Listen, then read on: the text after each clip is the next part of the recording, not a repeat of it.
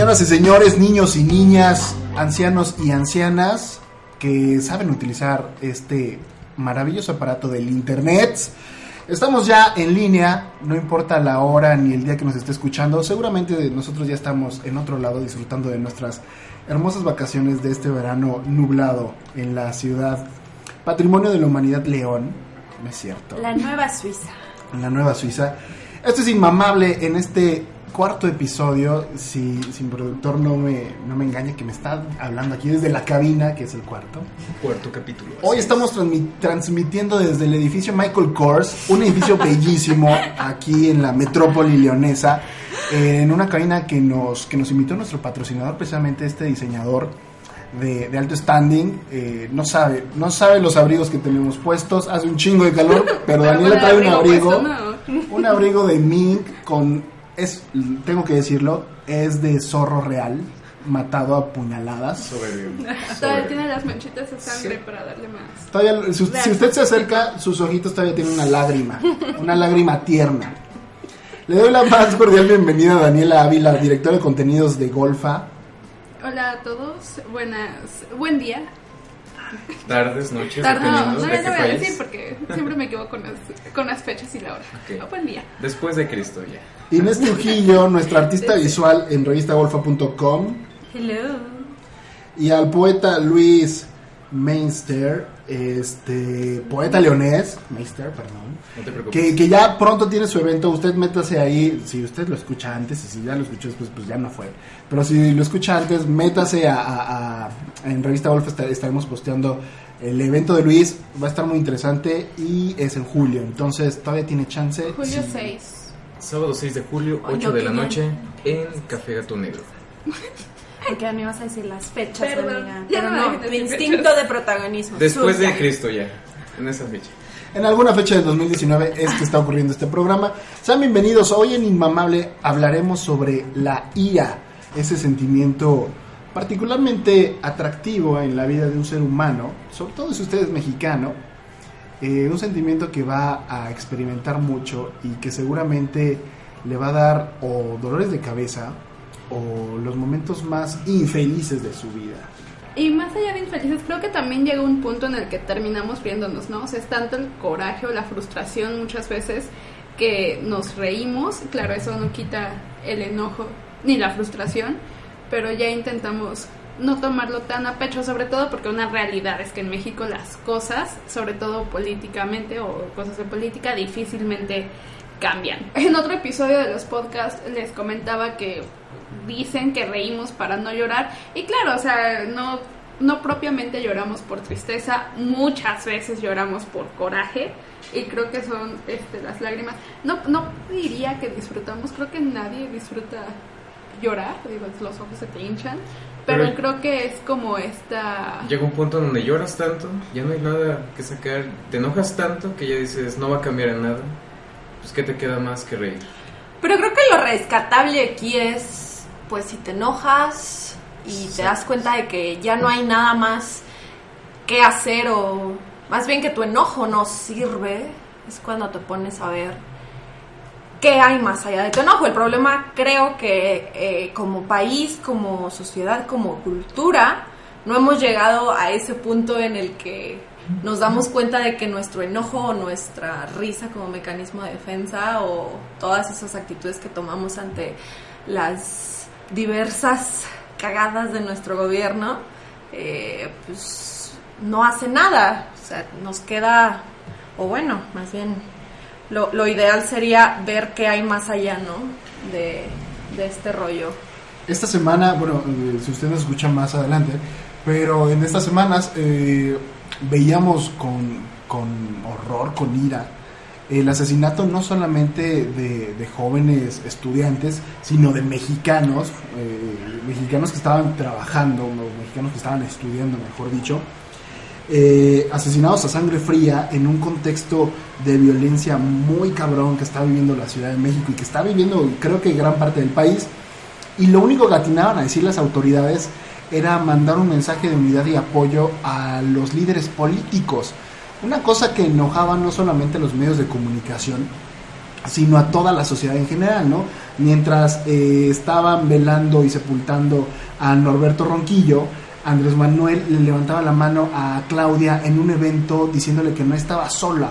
Eh, un- una, una situación y un acto muy interesante, muy desagradable, porque los que sí estaban solos en ese momento era la familia del estudiante, y no solo de ese estudiante, sino de los otros dos estudiantes que a lo largo de, de- este tiempo y de las semanas también perdieron la vida a través de un secuestro, a través de, ciertos acontecimientos que, bueno, están ya ahí en, las noticias y que usted lo puede checar, pero que generan cierto, cierto sentido de ira y cierto sen- sentido de hartazgo, de enojo, que van acumulando, a- que, que van llenando el buche de piedritas, ¿no? Por decirlo así.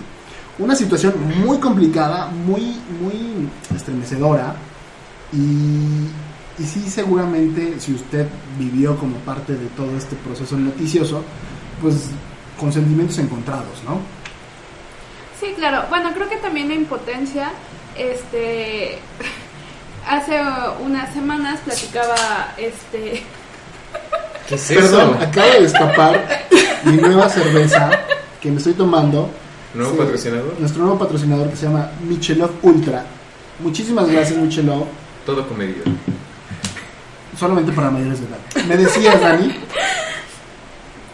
hace unas semanas este, platicaba con una señora acerca precisamente de todos estos sucesos y a mí me pareció bastante interesante porque muchas veces o nosotros solemos platicarlo como que nuestro círculo social de ah, bueno, en el trabajo o en la escuela con chicos universitarios y pues era una ama de casa este pues como nuestras mamás como nuestras tías me la encontré en la parada del camión hablábamos acerca de todo esto de todas nuestras frustraciones este como ciudadanos con todas las lo que creemos o lo que percibimos como injusticias y hablábamos precisamente de este estos asesinatos de estos estudiantes y el coraje la impotencia que da o que a esta señora esta señora me comentaba que le daba precisamente como lo que había hecho Andrés Manuel no no culpabilizando al gobierno claro de ah es que por tu culpa él está muerto porque no es como que él haya ido tal vez son solamente como bueno, y solamente es decir muy poco, son efectos colaterales acerca de este, las planeaciones de seguridad o las tra- estrategias, todo esto,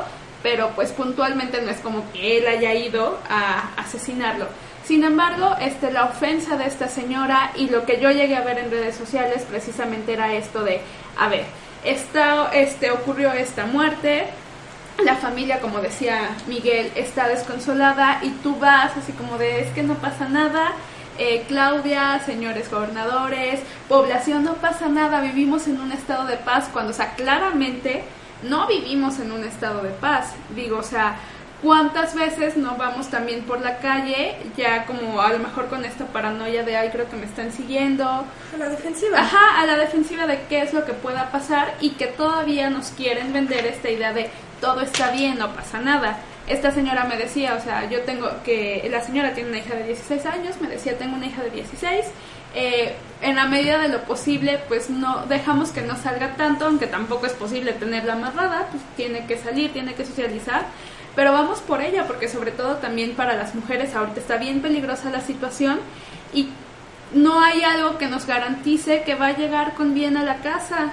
No nos queda de otra más que nosotros cuidarla. Claro, somos padres de familia, pero a lo mejor dejar otras ocupaciones para ir y, y cuidarla, para ir y cuidar a nuestros hijos, porque el gobierno con los elementos de seguridad no nos garantiza estar, no más, este, se, no estar 100% seguros, sino no estar tan inseguros. Y creo que es un problema que se va escalonando, ¿no? Sí tiene que ver un poco el gobierno, sí tiene que ver un poco, no, el, no en el asunto de quién está como, como ¿Quién sostiene el arma que los Ajá, mata, sí, sí, no? sí. Pero Este, pero sí como un todo, ¿no? Y va escalonando, o sea, es, es, es el, el- el- la, la ama de casa o el padre de familia que está encabronado y que tiene ira contra el gobierno que no le puede dar seguridad a sus hijos, ¿no? Son los hijos que están encabronados o con ira con los padres porque no los dejan salir, ¿no? Entonces es un círculo muy complicado y a mí me parece que de cierta forma es, es cíclico. Eh, la ira tiene ese, tiene ese poder. eh, no se crea ni se destruye, solamente se va transformando. Entonces, si bien manejada la ira, puedes convertirte en un gran artista, en un artista de la ira, en un artista conceptual o en un gran escritor o el que México está esperando, o puedes convertirte en un hijo de la chingada y de pronto volver a provocar ira, ¿no? La cosa es conciencia, o sea, conciencia del, tal vez del gobierno, de qué clase de país está, que tiene que tomar medidas conscientes para mejorarlo, conciencia de los hijos, que no estamos en un país, digamos, muy seguros como para estar exponiéndonos a tales horas, eh, conciencia de los padres de que necesitan ponerle normas a los hijos para que también esté, o sea, no tanta libertad. Todo es conciencia y todos tienen que agarrar su conciencia de la realidad que tenemos. Porque si no, esto se va a salir de las manos, más de lo que ya está. Y creo que, bueno, más allá del, mensaje de la Asociación Mexicana de los Padres de Familia que estamos dando, es un, es un rollo también de, jóvenes, ¿no? De- de la chaviza, de ponernos en, sintonía. O sea, si, si estamos viviendo en unos tiempos como un poco complicados, pues lo menos que podemos hacer es enojarnos más y, hacer que esta, que esta cosa crezca. Otra de las cosas que ocurrieron también durante esta semana, o las semanas pasadas, fue la renegociación, o no la renegociación, sino la imposición casi de los aranceles de- eh, por Estados Unidos a México. Y la única forma en la que México lo pudo parar fue eh, utilizando como moneda de cambio a los migrantes y convirtiéndonos en el muro que, que estaba presumiendo Trump. Un golpe no solamente para, pues para el gobierno de Andrés Manuel, este, no un golpe muy, muy, muy bien dado, pero sí un golpecillo ahí que lo descoloca, pero sí un gran, gran golpe que, que lo amaciza y que lo posiciona para Donald Trump rumbo a su nueva candidatura y que lo posiciona como el candidato que sí está haciendo cumplir o que sí está cumpliendo con las promesas, ¿no? Porque él dijo que nos iba a hacer pagar y al final, pues, Lo estamos estamos, pagando. haciendo. Sí, pues es. de hecho, este, yo precisamente hoy en la mañana me noté, me topé con esta, este, nota, con este flyer de una cadena de autobuses aquí en, en México que decía que pues para poder comprar y, abordar los boletos de esta, digo los autobuses de esta línea tenías que presentar una identificación oficial, ya fuera pues el INE, pasaporte, cartilla militar, algo que te acreditara. Y pues muchos, obviamente, porque solamente decía como por disposición del gobierno federal, tienen que presentar alguno de estos documentos para comprar los boletos y abordar, pero jamás te explica cuál es la razón. Entonces obviamente salen muchas dudas de ¿y por qué? ¿Por qué tanto relajo si pues nunca había sido así? Nada más llegabas y comprabas tu boleto y subías y muchos decían, no, pues es que es por la seguridad, porque muchos delincuentes, pues obviamente lo fácil es voy y compro un boleto y me voy. Y ya se empezó a desvelar todo esto de que es no, precisamente por los este, migrantes, ver quién sí está legalmente en el país y quién no. Y también creo que esto descoloca porque por una parte creo que muchos sí, y bueno, más bien muchos sí dicen sí está bien que lo hagan, que estén legalmente, y pues sí, ¿no? O sea, creo que no está como del todo mal, pero ¿cuáles son las medidas que se están este, tomando o cuál es más que nada la No había fundamentación? protocolos. No tenían protocolos para recibir toda esa cantidad de gente que se venía y pues para el presidente para quedar bien con la ciudadanía de que no hay no estamos usando la violencia, le damos la libertad. De hecho es antes el anterior sexenio Ajá. que dio la libertad, pero no tenía un plan. Pero precisamente cuando yo leí estos comentarios y me pusieron a, pen- a pensar que dices esto de la libertad, este, creo que hasta cierto punto tal vez sí te puede restringir esta libertad. Decían algunos, oye, pero si a mí me acaban de robar la cartera donde traía mi IFE, este, por ejemplo, en el caso de las mujeres que no tenemos este cartilla militar, Inés y yo pues no la tenemos. no la tienen, Dios mío. Oh, por Dios, no, perdón, México te fallé. 4T. no, pero Este, también pide- puedes llevar tu acta de nacimiento. O un No. dibujo hablado de tu mamá. Ahí nada más Y tu dice- mamá te hace un dibujo y ya pone que un eres tú. justificante. sí, un justificante. No, ahí nada más, ahí nada más viene este IFE, pasaporte, cartilla militar o cédula profesional. Uy. Imagínate que no eres profesionista. Imagínate que no acabaste la tesis Uy, y vale, no te has titulado ni nada. Ay, Upsi. no tienes la cédula. En el caso de, o sea, las mujeres ya pueden tramitar, creo, la cartilla, nosotras no la tenemos. Este, Tampoco es mi obligación sacarla, Ajá. pero pues ahora ya veo que sí. ah. Rayos. Nada más tenemos el INE. ¿Qué pasa si ante un asalto nos quedamos precisamente Sí, esta cuando estás en central de autobuses del norte y cuando menos te das cuenta, Ya no chin, traes ya no traes cartera. Pero ahí Ay, que- ¿qué pasa? ajá, lo que Te ustedes están tienen que hacer- cortando la libertad. Antes de que te roben, le dices, oye, es que me van a Dame pedir el el INE, INE, ¿no? nada más déjame lo saco. Por favor. Andrés ¿Quién lo Manuel me lo va a pedir. Claro, mi estimado, tenga. Sí. Ay, me hubiera dicho Disculpe antes, usted, señorita. señorita. Ya te vas a sacar No te te van a dar cinco pesos. No te equivoques, ladrón. Te- tenga 20 pesos para la empanada ahí mientras espera su autobús. No, entonces creo que aquí sí, entonces nos están cortando esta libertad, sí o no, porque es una realidad Así que es. sí tenemos la obligación de tener nuestro INE, nuestro IFE, sí, pero que por muchas razones no lo tenemos porque también luego te piden un montón de, de requisitos o por los horarios laborales que luego tenemos, la verdad, bien pesados, no alcanzamos a ir aún con cita. Por lo que sea, entonces te están restringiendo que si no tienes alguno de estos documentos, no puedes usar ese servicio y no puedes ir a otros lugares. Digo, también no todas las personas tienen pasaporte. ¿Para qué tendrías pasaporte si no tienes para salir o para... Ajá, o sea, para salir. Vaya, ni siquiera tienen para pagar un pasaporte. Bueno, ni siquiera tienen para comer, imagínate que van a quedar sacando exacto. pasaporte. Pues no. Lo bueno es que empezaron con una línea y no empezaron, o sea, no se hizo como global, nada más fue una línea de autobuses. Eh, pero es que es todo flecha amarilla y no es como que nada más tengo una línea. Sí, no, no, no es ah, golazo, golazo, Perdón, golazo. perdón. No es nada más con que sea esta, digamos, Línea. eh, línea De eh, magnánima de autobuses De cierto color. de cierto de cierta color forma. brillante, forma, Con una exacto. flecha de un color. Ajá, no es nada más que sea este. Son los culeros de flecha amarilla, este, los que están haciendo también este, este, este tipo Flecha de amarilla, tratos, pide el IFE, pero patrocínanos. Amén. Por favor. otra, otra cosa también, empezamos como con, con este rollo de, de- de cosas muy pequeñas que van escalonándose No, es y que, que van acumulándose, ¿no? Son O sea, que se van con ya te pidieron el IFE para, para ir de Guanajuato a, a San Luis Potosí o a San Luis de la Paz. ¿no? Le- leí un comentario que de aquí de León se la pidieron para ir a Silao. O sea, está más lejos ir de extremo a extremo de la ciudad que de aquí, que que de aquí a Silao. Pero pon tú, ya te pidieron el IFE y además traes un Huawei. Entonces, ya, o sea, imagínate, te, Mal pi- día. te pidieron el día. Huawei ya no va a tener Facebook. Entonces, si usted tiene Huawei, ya, véndalo. Porque Facebook ya no va a estar disponible, lo anunciaron también estas, estas semanas. Ya no va a dar el, el servicio como parte de esta estrategia de Estados Unidos para detener a la, a la industria a la industria china de, de tecnología, sobre todo a esta empresa que está haciendo cosas muy pues muy revolucionarias y que otros le tienen como envidia. Muy e rompepelotas. ¿no? Ajá, muy rompepelotas. Saludos a Apple. Este, entonces imagínate, ya vas a Silao. De, de por sí, pues ya vas a Silao. Sí, de entrada, ya. Ya te pidieron el INE. No puedes ir checando el Facebook porque traes un Huawei. ¿Qué más te puede pasar en esta vida? güey? Que pongan a Que se te pierda la maleta. que pongan a Arjona en el camino. No, hasta cabrón, ya. Vamos a una pausa y regresamos. Este, esto es inmamable. Aquí en el edificio Michael Kors, déjeme describirle. Ya nos dio calor, entonces ya, ya, ya nos pasaron unas, unas, un, un vestuario diferente. No lo podemos describir porque es muy ostentoso, entonces usted va a creer que somos muy fifís. Una rica lluvia Ajá, pero, también.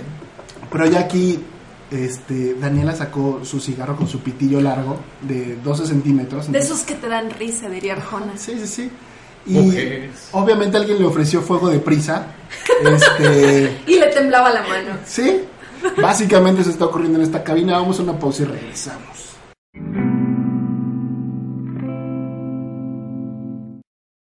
Ya estamos de regreso a Inmamable en este capítulo. ¿Qué capítulo es? ¿El 4? Productor, productor, producción. Cuarto capítulo. el cuarto capítulo. eh, bueno, estábamos hablando de la ira y después de este largo, largo comercial que hacíamos de la 4T, de Primera Plus, de Apple y de, y de Huawei y de Silao. de Habíamos evitado decir primera plus. Muchas gracias, señor director. Este, este, bueno, ya todo mundo sabía, ¿no? Eh, habíamos hablado como, como parte de eso eh, en este en este bloque, en esta pausa que, que hicimos. Estábamos discutiendo también acerca de las palabras que habían salido de la RAE y llegaba a nosotros una duda, usted coméntelo ahí a través de las redes sociales, a través de eh, arroba golfa mx en Twitter o en Facebook como revista golfa, díganos qué es lo que más le llena de ira eh, o qué es lo que más le llena, así tal cual.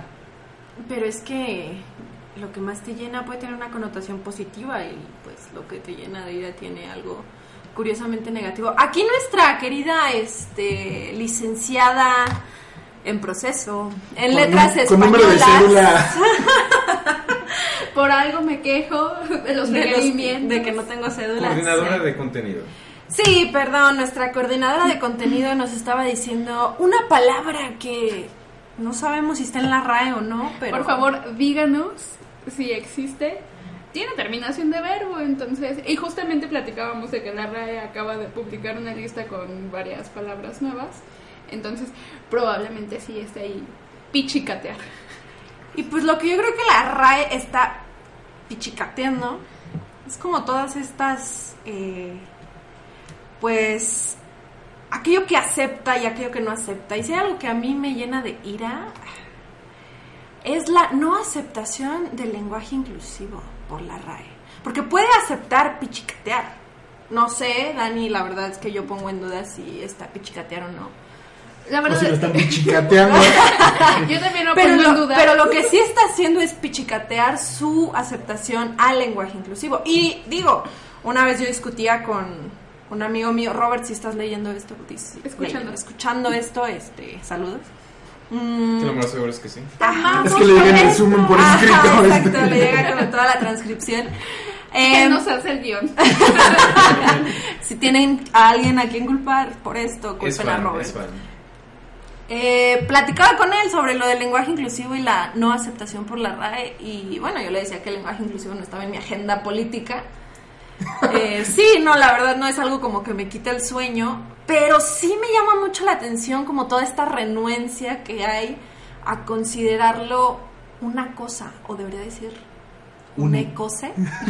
Aparte, ¿quién dijo que la E era como un buen... Era el este, una, buena, ¿no? una buena letra, güey. Yo, yo quisiera que fuera uni. Bueno, esta, Amigui. esta No, es porque, porque la I es un falo, entonces ahí no puedes. Sí, es cierto. Puede ser la U.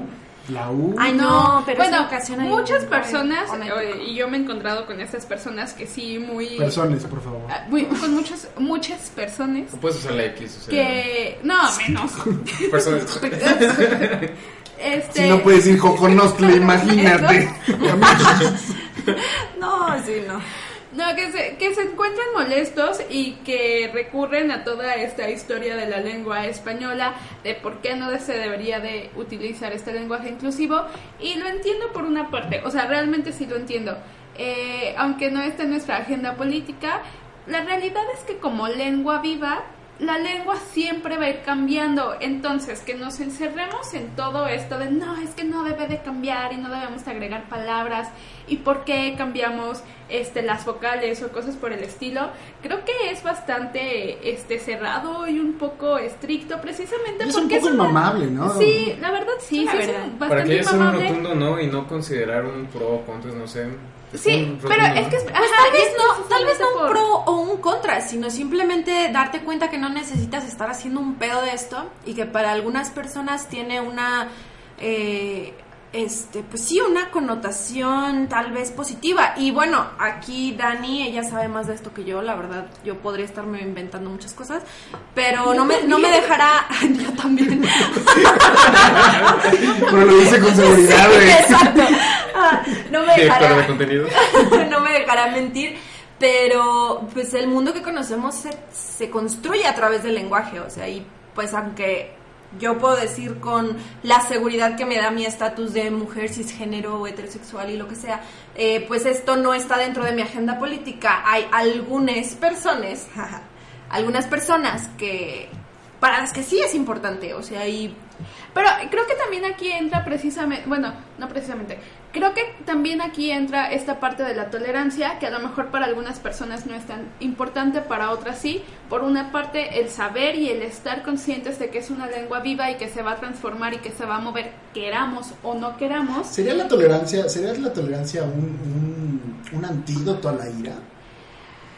Tal vez, no, antídoto, pero creo que en algunas cosas, no en Es todas, una claro. forma diplomática. Este, ajá, sería manejarlo de otra manera y tal vez no, no hacer bilis pues uno mismo, ¿no? Tener como esta tolerancia. Hay ciertos temas en los que definitivamente no se puede tener. Por ejemplo, el lenguaje inclusivo, creo que podemos ser bastante tolerantes con les person personas este, que utilicen esto. A mí en lo particular no me gusta porque me cuesta mucho trabajo pronunciar las, las palabras, me cuesta más trabajo agarrarlas a, a la primera, que es como, ¿qué me estás diciendo? Este, Pues pero tampoco tengo ningún problema con leer que chicas en Twitter lo escriban de esta manera. Realmente no me molesta y no siento que Porque esté además las redes destruyendo sociales, mi lengua. las redes sociales son un caldo de cultivo para la ira, ¿no? Ves gente que ni se conoce de nada, peleándose por el lenguaje inclusivo, peleándose por el peinado de Donald Trump, peinándose por Andrés Manuel, peinándose por el hijo, peinándose por por Game of Thrones, por hablamos hace hace rato antes eh, en, en la junta previa de- de- del programa del final de ¿cómo se llama este? Big Bang Theory. De Big Bang Theory. O sea, se pelea la gente de muchísimas cosas y genera un, un estado de ira como de a gratis, ¿no? O sea, en realidad es como, ok, pues a ti te gusta, morro. Que eso conviene porque al final estás hablando de la persona, del producto, no sé. Pero al final de cuentas también las redes sociales son terapéuticas, o sea, es una terapia, o sea, sacas Ah, bueno, todo, sí, todo sí, sí. la ira que tienes ahí. es- Sí, igual le mientes la madre a, a ocho pelados en, en Twitter y no los conoces de nada y, y los ocho pelados que sí conoces en la vida real pues ya se ahorran tus mentadas, ¿no? Ahorita que hiciste esa distinción, la otra vez hablaba con, con unos alumnitos acerca de, de lo tóxico que es Twitter. Porque creo que de todas las redes sociales es aquella en la que las, los usuarios se dejan ir, o sea, la yugular y con todo. Como que ahí el- la cuestión como del yo desaparece. O sea, ahí realmente eres un usuario, o sea, no es como que... Eres tú mismo. Sí, sí, sí, y no tiene, o sea, como no, no hay, obviamente hay quien sube fotos, obviamente hay quien sube más acerca de su persona, pero creo que Twitter es como la red social más, este, visceral, eh, catártica, honesta hasta cierto punto, pero sí llena de ira, o sea, ahí haces bilis Sí, al por mayor. al por mayor, o sea, no es ni Facebook ni Instagram donde todo es bonito y... Porque incluso dentro de estas otras hay como una corrección política, ¿no? Igual subes una foto al Instagram y ya la viste y sabes que se ve, pues que está súper gordo el vato, ¿no? Pero no le pones, estás bien perro Creo que gorda, ¿no? Instagram es... Son tres veces. Son tres veces tan, Creo que Instagram tiene otro eh, aspecto psicológico. Creo que ahí se busca más aprobación por la estética de tus fotos y todo eso. En, en Twitter es más como ideológico de sacar ahí Síganos todas tus ideas. Todo, sacar todas tus ideas, sacar, ten- tienes un espacio libre para ser tú mismo, entonces sacas ahí todo lo que tienes. De- detrás de las redes sociales hay un análisis psicológico, de hecho, quien ya le dio una idea para una tesis, adelante, hable, hable de una tesis sobre el trasfondo psicológico de las las redes sociales. sociales. Estamos haciendo llamadas, son, ¿cuántos? 20 creo. Sí, son 365 personas que ya hicieron su tesis sobre eso. No, no lo sabemos. Están disponibles en, Cedo mi copyright, no hay problema. en Redali. Pero bueno, eh, habla- este rollo de, de las redes sociales, no solamente con, con temas como tan ríspidos como este, que en el rollo de la aceptación, de la no aceptación, también tiene que ver con, con cómo te van moldeando, ¿no? Y si de pronto eres una persona con un Twitter como muy incendiario y de pronto pues te enganchas a las 10 de la noche a pelearte con alguien que no conoces, pues así va a ser en tu Está vida cool. diaria, ¿no? O sea, así, así No va a me ha ser en- pasado. Leer todas esas peleas en Twitter a las 10 de la noche es muy divertido. Y luego son argumentos, bueno, a mí me parece muchos bastante sin fondo y bastante, es como nada más pues darle la madre al otro, es como... Y lo que uno busca pues es ganar, ¿no? O sea, el chiste es, ah, pues mira, ya aquí soy el más chiludo de la colonia, ya qué pedo. El problema de una pelea por Facebook es que no se van a intercambiar puntos de vista. Siempre va a haber como esta pelea en quién tiene la razón. Es como, no, yo tengo la razón, no, yo tengo, yo, yo. Y pues no llegas a ningún punto, es lo malo. Pero las oportunidades, si te fijas, ha dado por expresar, o sea, ese espacio que te da Twitter, tan solo Chumel Torres por un Twitter que hizo de a Andrés Manuel López Obrador. Ahora lo que tiene las oportunidades, tal vez y estés o no de acuerdo con su contenido, pero se abrió un campo Chumel Torres por un Twitter. Por un tuitazo. Tuitazo, exacto. Entonces, Pues es que Chumel, Chumel, saludos. saludos, yo sé que nos Chumi extrañas, Chumi bebé. Comimos juntos hace rato, este, saludos, de verdad. stupid. Eh, es un asunto bien complicado, el asunto de la, de la ira, pero sobre todo de cómo se puede controlar. Porque hay terapias para control de ira, ¿no? Exacto. Y en esas terapias ocurre que pues, te confrontan a, a- a lo que te da ira. Si ustedes tuvieran que confrontarse a, a, a ese, a ese asunto, eh, ¿con qué se confrontarían? Ustedes contéstenos a través de las redes sociales. Vamos a una pausa. Y de regreso tenemos un invitado, un experto, que nos va a hablar un poco de, del En tema. el área de la psicología, exactamente. Entonces vamos a conocer un poco sobre eso. Vamos a una pausa. Esto es Inmamable, el capítulo 4. Vamos.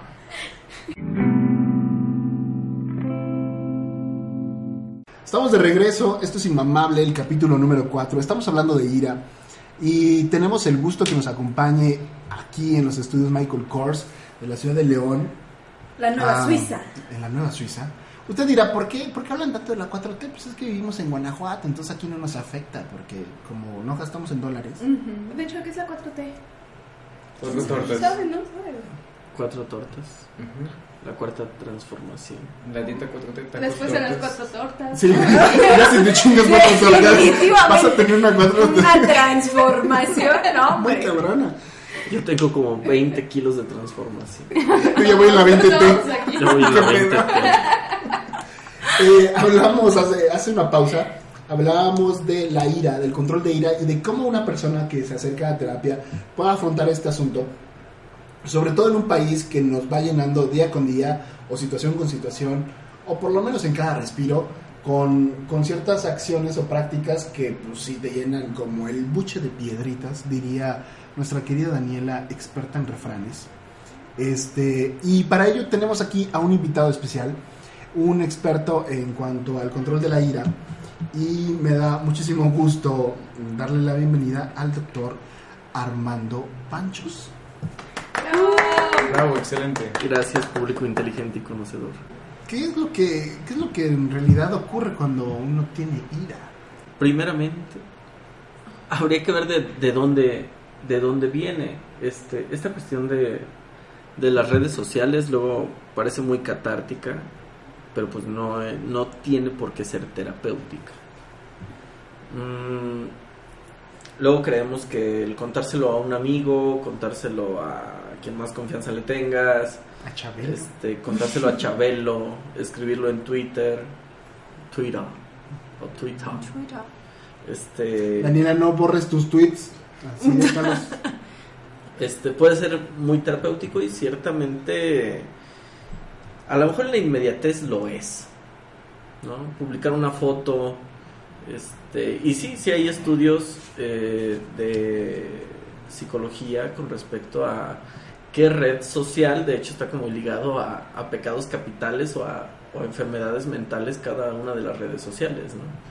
Por ejemplo, Instagram está como muy ligada al narcisismo, a esta cuestión de, de presumir, de belleza, de yo me veo, yo me gusto, yo estoy viajando, luego todos tenemos un compa que no sabemos cómo chingados le hace, pero viaja siete veces este, al año con un sueldo godín y tú te quedas como de, ¿cómo diablos yo estoy encerrado en la oficina ¿Cómo todo el que- año? ¿Cómo es que tiene vacaciones ese vato, no? A lo mejor es por los tres perros que mantengo, este, pero mm, sí existe como, como esta, esta correlación bastante millennial, pero a pesar de que podemos creer que esto puede ser algo terapéutico, luego no, digamos que no, no funciona exactamente igual. Si alguien ha ido a terapia, pues lo sabrá. Ir, a, ir a terapia requiere requiere de muchas herramientas que luego no es fácil este, empezar sobre todo o arrancar.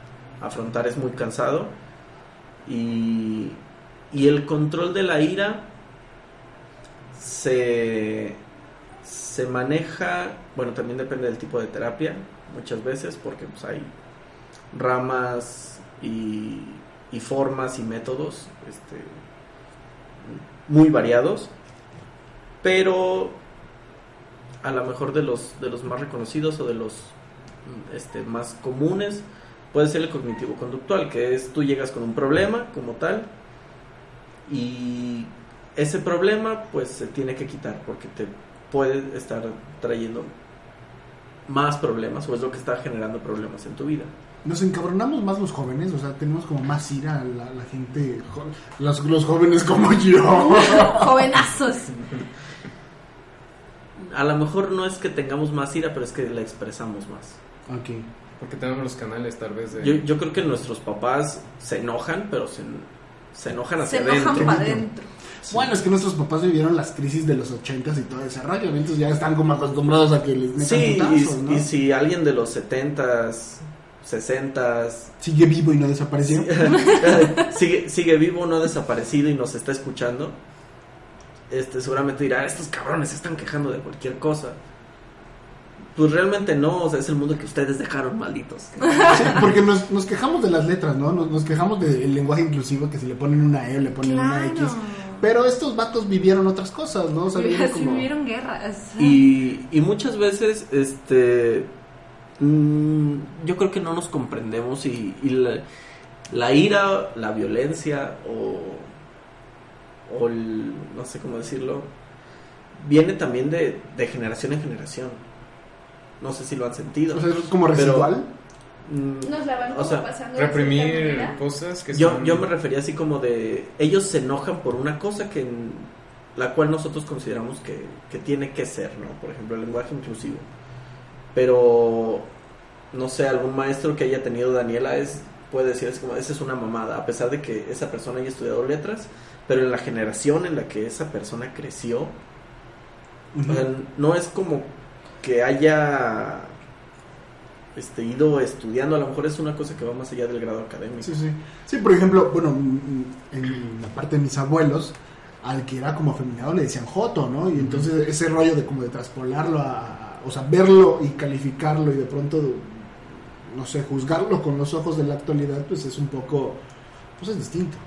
Sí, y que también eso genera este, mucha violencia. Es, en estos días que fue la, la marcha del orgullo, le, comentaba yo a, a Ina, a Inés, este, me tocó andar por ahí de, de pura casualidad, iba yo a hacer unos mandados. De chismoso. Me tocó No, andar ahí de pronto cuando con un bikini precioso. Era, era y, yo, una, y una cola de novia en color de arcoíris. Yo iba rumbo a la playa y me, y me tocó. me yo, era, yo era el que iba vestido de Jesucristo en pañal. No, no, neta, sí. Si tú, tú, amigo, el que ibas vestido de Jesucristo en pañal, nos estás escuchando, qué buena, pro- qué buena propuesta. Performático sí, ese pedo. Sí, había, había, había alguien vestido con corona de espinas, así, el torso desnudo, las piernas desnudas, únicamente como con un pañal hecho de, de vendaje y una capa roja. Se veía divino. Este, pero se veía divine. Pero, por ejemplo, yo iba con, con una persona ya de Pues digamos de Casi- una generación antes. casi 50 años. Le Y esta algo. persona, no, no, no, no le dijo nada. Iba conmigo, íbamos, este. Entre beso y beso me iba diciendo cosas. Entre beso, era mi sugar daddy. Este. Íbamos conversando al respecto, ¿no? De. Él decía así como de, sí, este, se les tiene que respetar. Pero. Pero, y, y yo creo que yo, yo tengo un problema muy grande con, con los peros.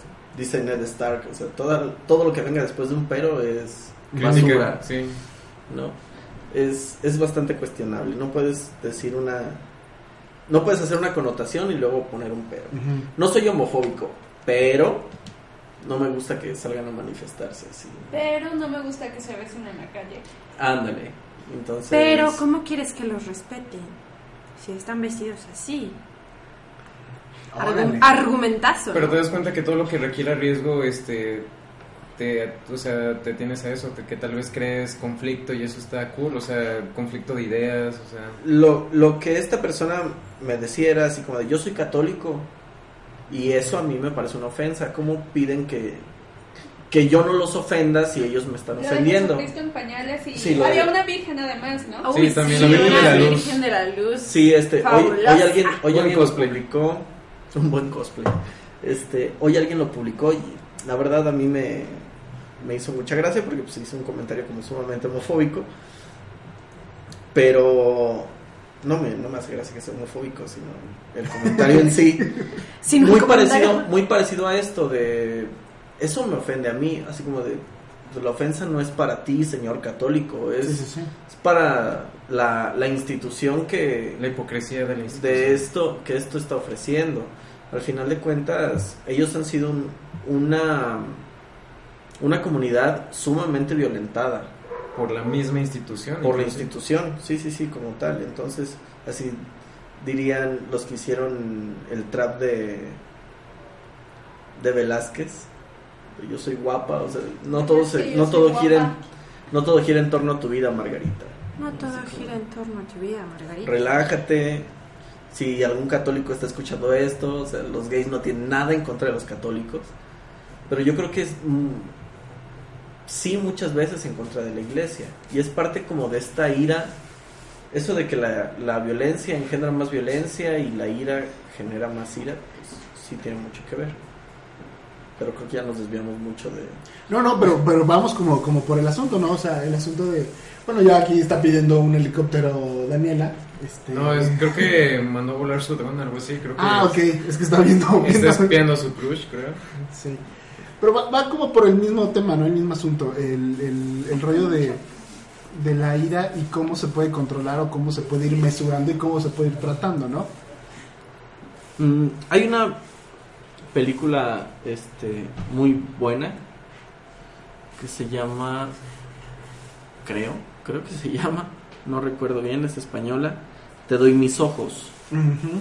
Y es con respecto a la violencia de pareja. Sí, y, habla en, al- en alguna parte de esta película el hombre que violenta a, a la mujer va a una sesión de control de ira. Y es algo este, sumamente mm, plausible y una interpretación o más bien plasmaron muy bien cómo es una terapia o cómo puede ser una terapia cognitivo-conductual de, de violencia. Este, si alguien ha ido a, a alguna terapia cognitivo-conductual, la situación es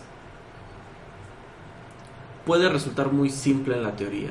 Tú llegas con un problema, obviamente este problema te está generando muchos conflictos en tu vida, por eso vas a terapia. Luego la verdad es que la gente no va a terapia hasta que Están las que consecuencias. está, ajá, sí. Pero fatales, ¿eh? Hace unas semanas comentaba con esta Inés este, precisamente acerca de todo esto de la terapia y a lo mejor desviándonos un poco del tema de, esta, de estos trastornos mentales que muchas veces aquí en México estos trastornos mentales, la depresión, la ansiedad, pues son problemas de primer mundo porque pues no tenemos este, la posibilidad como para ponernos el tiempo para este, reflexionar si es algo normal o es algo que ya se está este, escapando de lo cotidiano. Y además también el acceder a estas terapias más allá de la decisión este, de ir a pedir ayuda hasta cierto punto, de seguir con un proceso, de, comentaba el doctor Armando Panchos, que pues no es un proceso sencillo, es bastante desgastante, entonces más allá o además de la decisión de, ok, voy a ir a terapia y voy a continuar con el este proceso, así salga con dolores de cabeza espantosos, así salga destruido, pues la realidad es que aquí en México no hay posibilidad económica muchas veces para acceder a estos tratamientos y sigue siendo bastante estigmatizado. Sí. Uy, vas al psicólogo, es que estás El loco. loquero, exacto. Mucho Ah, vas con el loquero. No, es que estás mal. Es que y te empiezan a estigmatizar. Entonces también creo que muchas veces empezamos a minimizar todo lo que nos acontece, tal vez toda esta ira guardada o todo el estrés acumulado, que es como que no, solamente estoy cansado, cuando no es nada más cansancio. Este, o que no, es que échale ganas, nada más estás cansado. Y no es que nada más estemos cansados, está pasando en muchos, en muchos casos.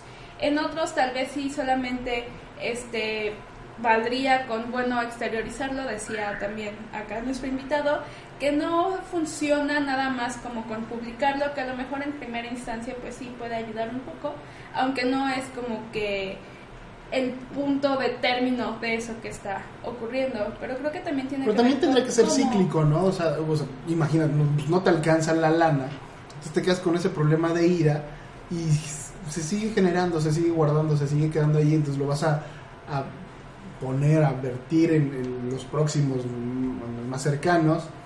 Entonces es, es como, no sé, lo que hablábamos hace rato, ¿no? O sea, la ira genera más ira y de pronto va en un círculo como una mancha voraz comiéndose, comiéndose todo, ¿no? Pero Pues- la, la, la ira es parte del ser humano, más bien lo que ya cuando no hay comunicación o un, una manera de canalizar la ira es cuando ya ya se sale todo de control, o sea, de repente tú estás enojado y está bien expresar lo que sientes, pero si nada más se queda ahí, no hay como un cambio, una comunicación, una negociación, nada más se, se liberó ira, como en redes sociales pasa. No hay una interacción, o sea, no hay una comunicación, un progreso, nada más se saca el aire y es todo. Por eso seguimos teniendo el mismo país de siempre porque nada más descargamos la ira con los políticos, le, decimos, este, es que ese es ratero, es corrupto, pero no hacemos algo para cambiar las cosas.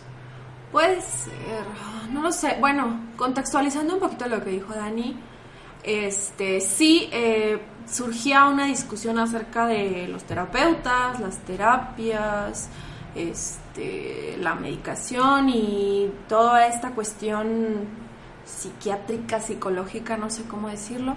Mm, y sí, yo le expresaba eh, desde mi muy iracundo punto de vista que efectivamente creo que la verdad eh, la depresión es un problema de primer mundo y no, no me refiero a que no sea un problema real, o sea, sí lo es, lo es y no pongo en duda esta cuestión de que, de que exista.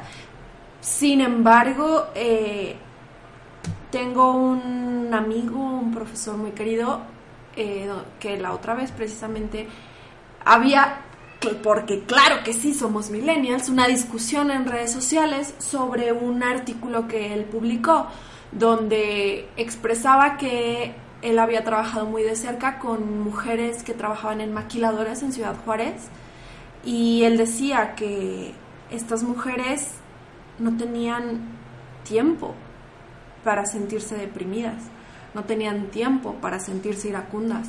Para ellas la posibilidad de estar deprimidas no existía. Para ellas la posibilidad de decir es que este estilo de vida no me gusta, eso no existe en su, en su vida, en su vida diaria, en su vocabulario, en su, en su psique. Y no estoy diciendo que esté bien. Sin embargo, creo que es, creo que es algo pues pertinente de analizar, ¿no?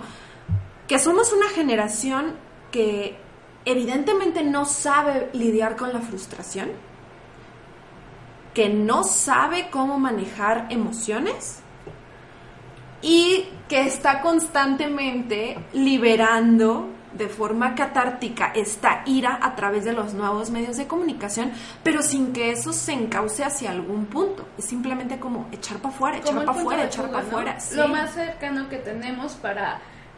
A lo mejor no lo pensamos así, bueno, al menos yo no lo he pensado así, como que "Ay, voy a publicar toda esta frustración que tengo para ver si desaparece, o sea, no solamente como, ay, ya no puedo más y el punto de fuga más cercano que encontré fue la red social. Yo comentaba con mi mamá, mi mamá es de esta generación, este de los 50, 60, coment- rescatando este punto que mencionaba Inés acerca de la frustración, porque yo en, en su momento le mencionaba a esta, a esta Inés que también las nuevas generaciones, todos estos niños, adolescentes, pues también tienen una tolerancia muy baja a la frustración. Y decíamos que, pues claro que sí, o sea, ellos y nosotros. Yo desde mi perspectiva, y se lo intentaba explicar a mi mamá, era que creo que es una frustración distinta. A nosotros se nos educó para que vas a trabajar y a trabajar y a trabajar para que consigas lo que quieras. ¿Y qué está pasando? Que trabajamos y trabajamos. Y el prometido. ajá, no alcanzamos ese éxito prometido. Desde mi perspectiva, las nuevas generaciones, la nula tolerancia que tienen, es que los educamos precisamente como no, no alcanzamos este éxito porque nos la pasamos este, fuera de casa intentando buscar, este, buscándolo más bien, llegamos, es como que ten, aquí tienes. Entonces al momento de que ellos se enfrentan a esta realidad de que no es tan sencillo, que también trabajan y trabajan y no lo alcanzan, es cuando se frustran. este, en ese momento le decía como, bueno, o sea, mamá, creo que su generación no tiene tanto la culpa porque al final de cuentas ustedes así fueron educados. Pues no es culpa, Ajá. no son culpas, pero sí son consecuencias. Sí, claro. O sea, hay diversos, y no soy la primera que lo dice, pero hay muchísimos estudios donde la generación inmediata pues es una consecuencia y hasta cierto punto una antítesis de la generación que la procedió. ¿no? Exactamente. O sea, es como, pues la generación de nuestros papás era trabajar, trabajar, trabajar y este conseguir el éxito tal vez económico. Y la nuestra es como, es que yo no quiero vivir como mis papás Ajá. vivieron trabajando todo el tiempo y no tener vida. Pero al mismo tiempo nos injertaron así bien cabrón el, el, el tip de así del éxito. Pero realmente ni siquiera hemos definido lo que es éxito y bueno, la generación que viene debajo de nosotros, no sé, tal vez sea más, incluso más nihilista que, Puede ser, que nosotros. que nosotros. No puede ser la oportunidad ideal para cambiar paradigmas, o sea, romperlos y crear un nuevo concepto del éxito, crear un concepto diferente del trabajo, eh, meterle creatividad y no caer tanto en la frustración. Tal vez es parte, porque antes de la creatividad viene la frustración, pero en algún punto yo creo que esa generación, esta generación débil para algunos, quejumbrosa, en algún punto va a encontrar ese punto de cambio. Pero- y, lo está, creo- y lo está encontrando, o sea, creo que mm, ciertamente no es como... Creo que ya nos estamos dando cuenta que, que, que quejarnos, lo que les decía hace rato, ¿no? O sea, quejarnos y vivir con esta ira eh, siempre, uf, pues no sirve de nada. O sea, simplemente te deja así como con una sensación de pesimismo terrible y bueno, y pero es ahí, es en el conflicto, vacío interno, es en el conflicto donde se encuentran eh, pues las soluciones. Yo creo que hay un problema muy, muy, muy, muy grande y por el cual es difícil generar un cambio. Las empresas, las que nos contratan a la gente joven, tienen esta idea de, le tienes que chingar, tienes que trabajar bastante, si no, no te voy a promover. Es más, ni siquiera piensas en que te voy a dar un ascenso. Nosotros estamos pensando así como de, sí, a huevo, voy a entrar a trabajar, a lo mejor sí voy a tener un sueldo jodidón, pero en un año, dos años me suben el sueldo, este, no sé, genero mis puntos de Infonavit, este, creemos que las cosas pueden ser muy rápido. Y la gente que ahorita está manejando las empresas trae esta escuela. O sea, es a lo mejor gente de 50, 40, 60 años y traen esta escuela de, de capitalismo, esta escuela de, De, trabajo, ganar, de ritmo, de te lo tienes que ganar, o sea, no te lo voy a regalar. Hay una, hay una película muy, muy interesante, o hay una frase de una película muy interesante, se llama Noviembre, es sobre arte independiente, un grupo de teatro independiente, y la frase con la que cierra la película es yo quería, yo quería cambiar el mundo y ahora solo quiero que el mundo no me cambie a mí. Y yo creo que el problema realmente es que el mundo nos absorba o nos coma tan rápido como para transformarnos en eso que jurábamos destruir. En este momento podemos decir así como de, sí, este momento somos nosotros, la, la voz del cambio, somos nosotros, este, la generación de un cambio, hasta que alguien nos demuestre lo contrario. O hasta que te toca que- pagar la renta, ¿no? Claro. Exacto, ver. El Sí. internet con el cual nos podemos seguir peleando en redes sociales. Con el cual podemos estar cerca de ustedes, querido público. Sí, es así como de, ¿quién es el. SAT y por qué me está quitando todo mi dinero? ¿No?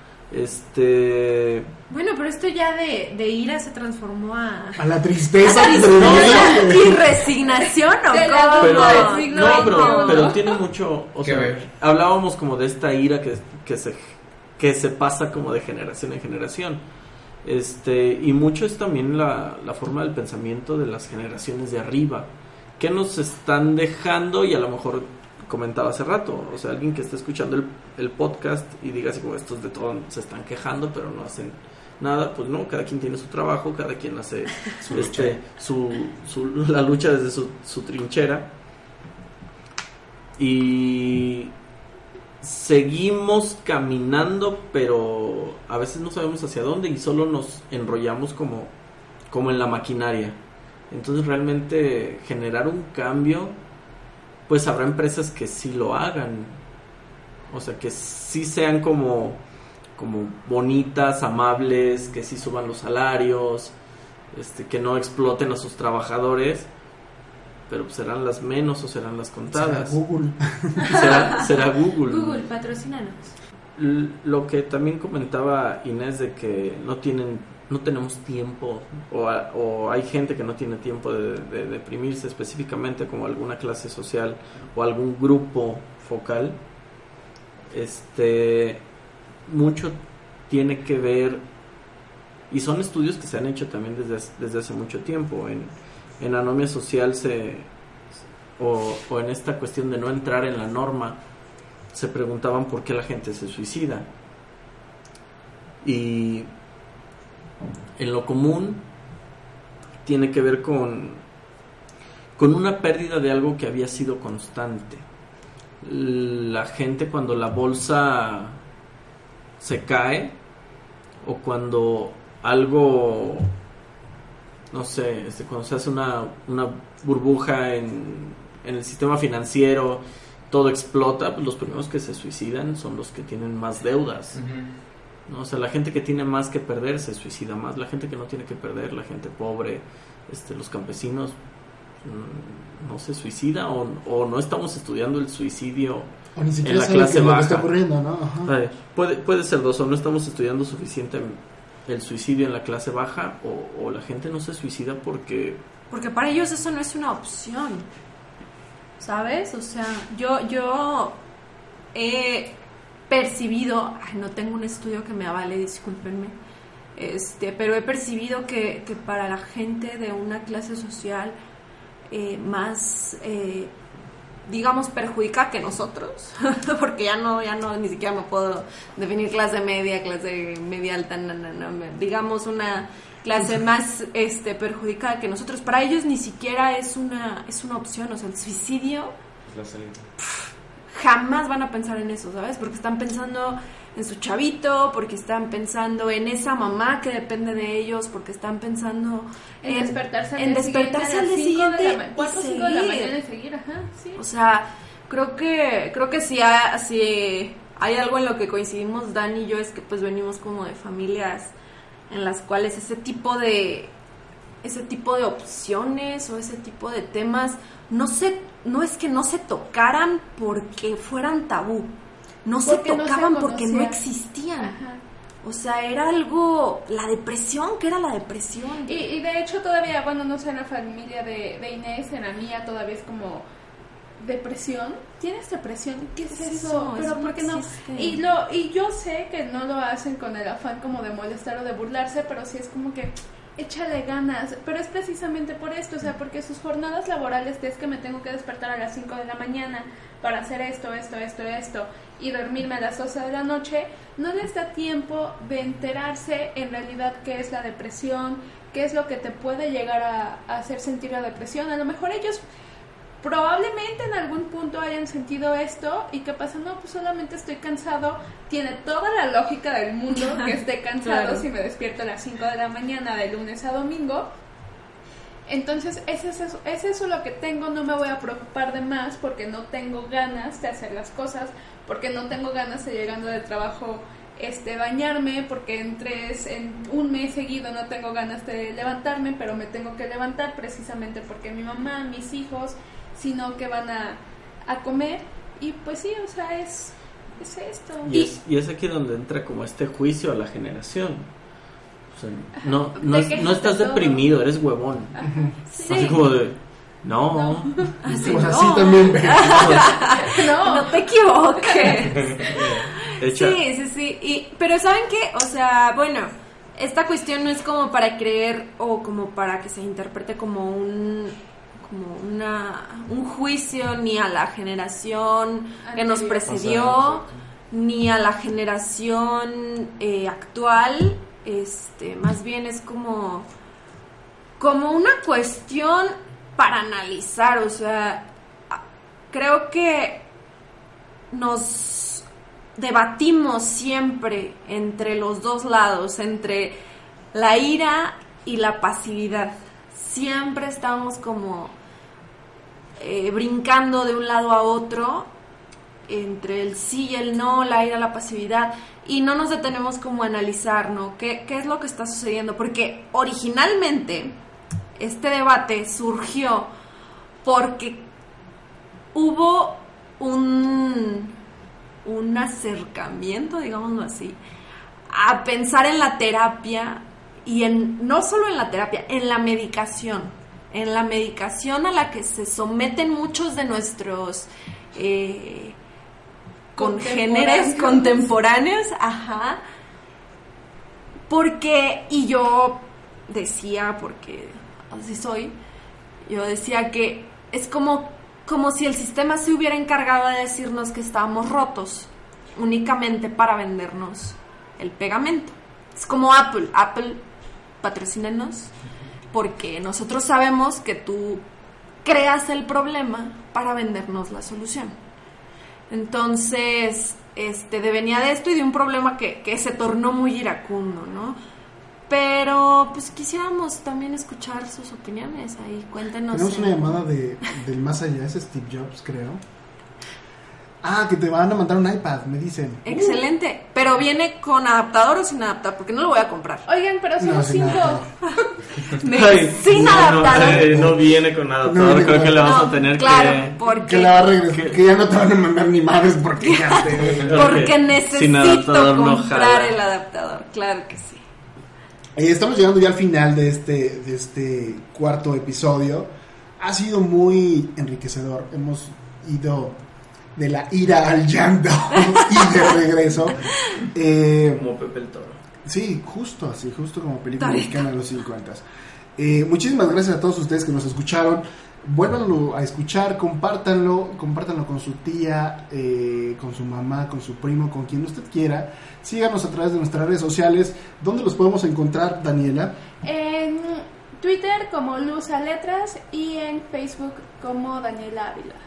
Ella ahí publica todas sus quejas Uy, y, sí, ¿no? y cosas iracundas, entonces usted se puede echar o, o el chiste de la semana o, la- o el enojo con ella. ¿Dónde te encontramos a ti, Luis?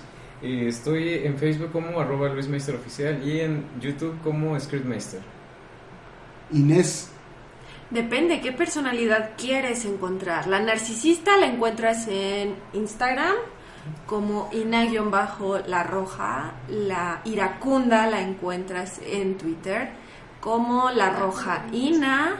Y pues la I, la normal, esa que le muestro al mundo, esa que sí sale a relucir, bueno, pues en Facebook como ina ina. A usted. Señora Yo no, Armando man- Panchos. yo no le ando manejando el Instagram. Ni- Yo, ni- yo me mantengo muy lejos de yo todo me eso. mantengo muy Y mire- Eso es un espíritu zen. Es el más saludable de todos nosotros aquí. ¡Bravo! El arma panchos, pero no más de nombre. Ahí, Armando Panchos, pero no más de nombre. Síganos en, en, lo- en las redes de la revista, es Golfa MX en Twitter. Tenemos Instagram como Golfa, en Facebook también nos encuentran como Revista Golfa. Esto es todo, muchísimas gracias, de verdad ha sido un placer. Esperamos que no se vayan a la cama llenos de ira No llores, por favor. Sí, Tristes, no sé. y que les dé chance, que les dé tiempo de, de seguir viviendo. Muchísimas gracias, nos vemos la próxima. En la próxima va a haber, va a haber cosas muy interesantes seguramente. Agradecemos a la gente de los estudios Michael Kors, a nuestros patrocinadores y a todos y cada uno de los que han hecho posible este programa. Muchas gracias, nos vemos la próxima. Bye. Chao.